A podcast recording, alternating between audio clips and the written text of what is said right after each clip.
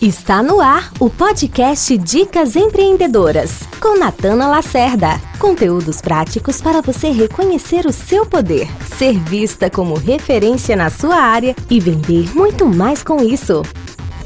Você já teve a sensação de que só você estava ali sofrendo e o mundo inteiro estava perfeito, com negócios perfeitos sem defeitos, né?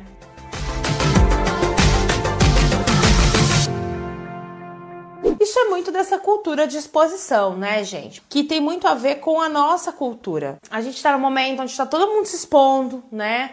E onde para se expor a gente tem que estar tá bem, tem que estar tá feliz, tem que estar tá radiante, tem que estar tá arrebentando, né? E aí quando as coisas não acontecem como a gente gostaria, a gente não fala. Só que qual é a sensação que muitas vezes você tem quando você se expõe quando você consome conteúdo online, aí você vai vendo todo mundo com as suas vidas maravilhosas, só você ferrada. Você fala, gente, quando a gente está produzindo conteúdo na internet, empreendendo, nós também somos consumidores do conteúdo. A maior parte das empreendedoras que eu conheço, apesar de produzirem conteúdo para o negócio é, é, ter sucesso, as pessoas ainda assim elas consomem mais conteúdo do que produzem. E quando você consome mais conteúdo do que você produz, você provavelmente fica naquela viagem de maionese de comparação, né? Isso é uma realidade, né? Na maioria das pessoas consomem mais do que produzem.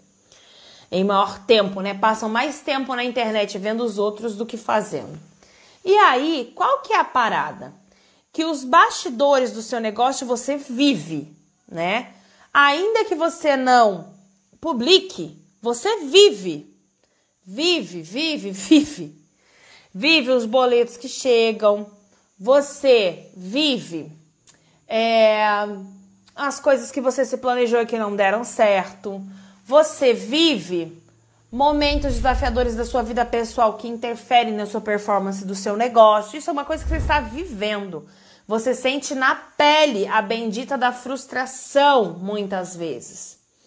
E o que acontece? Quando você vive o seu negócio e entra na internet, você não sabe o que, é que as pessoas da internet estão vivendo.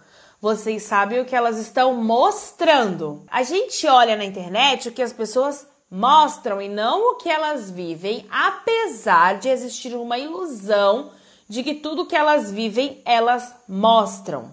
Pega esta questão.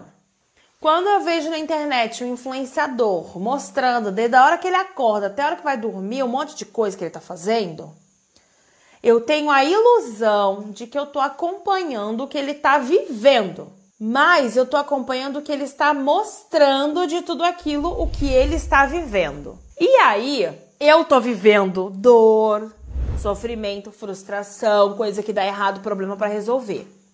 E estou vendo todo mundo mostrar um lado da vida para mim. E eu acho que aquilo que a pessoa mostra é o que ela vive e não é. Pá, então vamos começar daí. O que as pessoas mostram na internet não necessariamente é o que elas vivem, mas é uma parte do que elas vivem. E que bom que não é o que elas vivem, senão ia ser um saco a internet com todo mundo chorando, cheio de problema, né? Tá tudo certo em ser assim, ok? Lógico que eu sou a favor da gente mostrar certa vulnerabilidade. Eu fiquei até brincando, né? É perfeito, sem defeitos. Mas como eu nunca errei, vim aqui ensinar vocês. mas o fato é que isso não existe. Só que se eu mostrasse para vocês todos os BO que eu tenho que resolver durante o dia, vocês, sabe assim, não, eu não sei se acrescentar tanto. Então não dá para mostrar tudo, eu escolho alguns para mostrar, alguns mais específicos. E aí, se você me acompanha na internet e tem a sensação de que sabe como é a minha vida, você tá muito louca. Porque, por exemplo, hoje meu filho, ele não quis ir para lugar nenhum ele quis ficar aqui.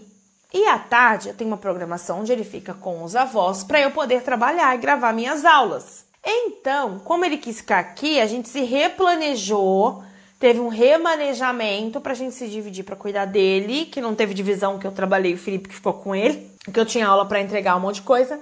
E aí eu tive um imprevisto que aconteceu no meu dia, uma série de coisas que eu tive que lidar, que vocês não sabem. Porque eu não mostrei esse negócio, eu tava vivendo, o problema te resolve, não vem aqui mostrar.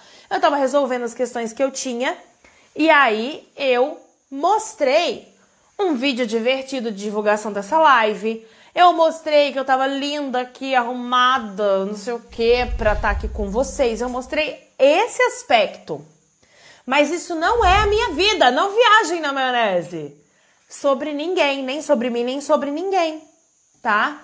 Porque a grande celebridade que vocês veem, as pessoas, elas estão mostrando o seu melhor lado, sua melhor versão aqui e não o todo. Portanto, a gente vai ter desafio no nosso negócio? Vai. O que vai fazer a gente sofrer muitas vezes é a comparação.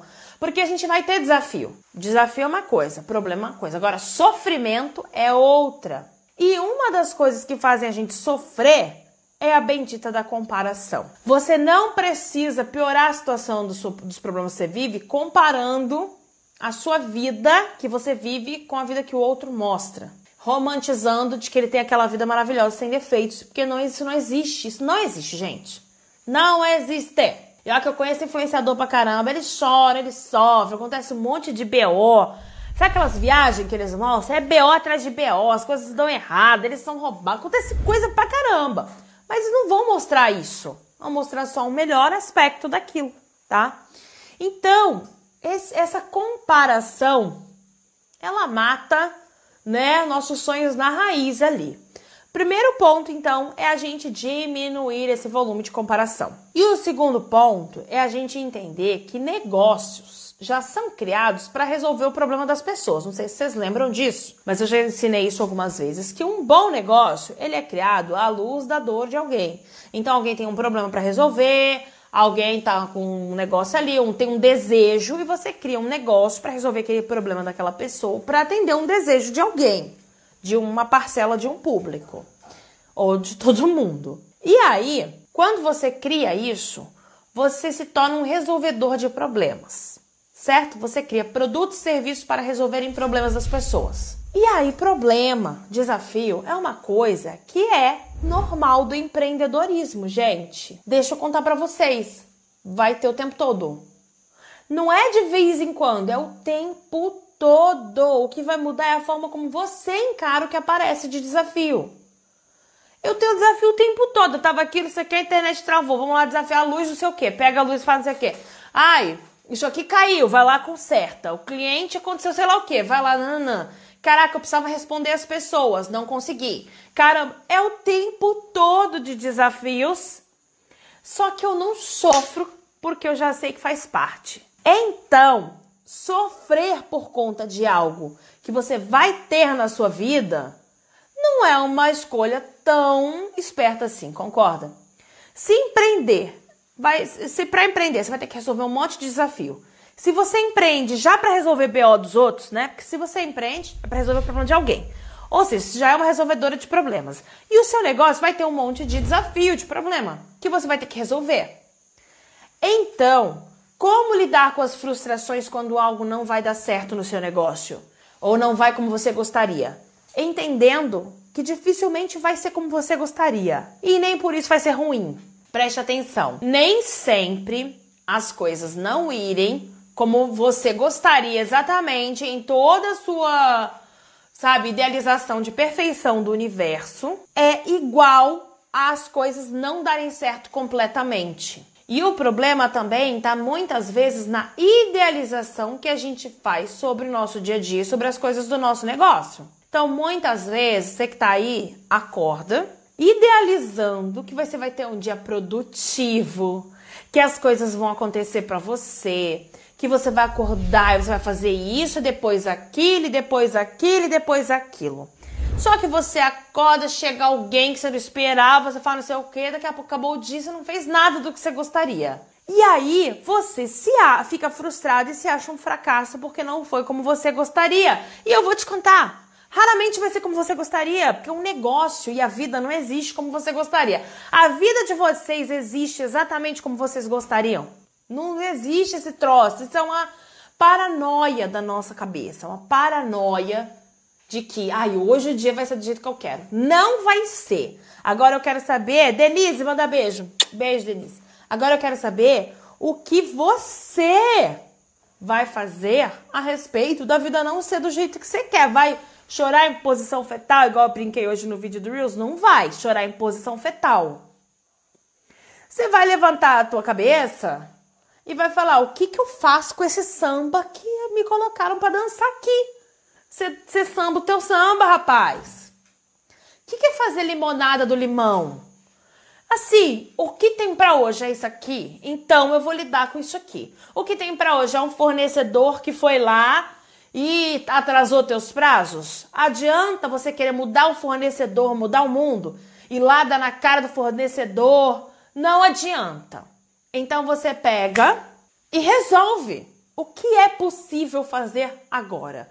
O cara atrasou, você não vai entregar as coisas que você gostaria, que você gostaria e nada vai acontecer mais do jeito como você gostaria. O que dá para você fazer? Você vai ligar, vai negociar com as pessoas, culpa o fornecedor, que talvez você não é besta, e pronto. E briga com ele e não contrata mais ele. E pronto, acabou. Entendeu? Não adianta, o surto ele não adianta. Você pode até surtar, mas se demore pouco no surto. Surtou, voltou. Surtou, voltou bem rápido, tá? Porque não adianta. A questão é que sofrer por conta de problemas do negócio, não adianta. Não faz o menor sentido, você entendeu?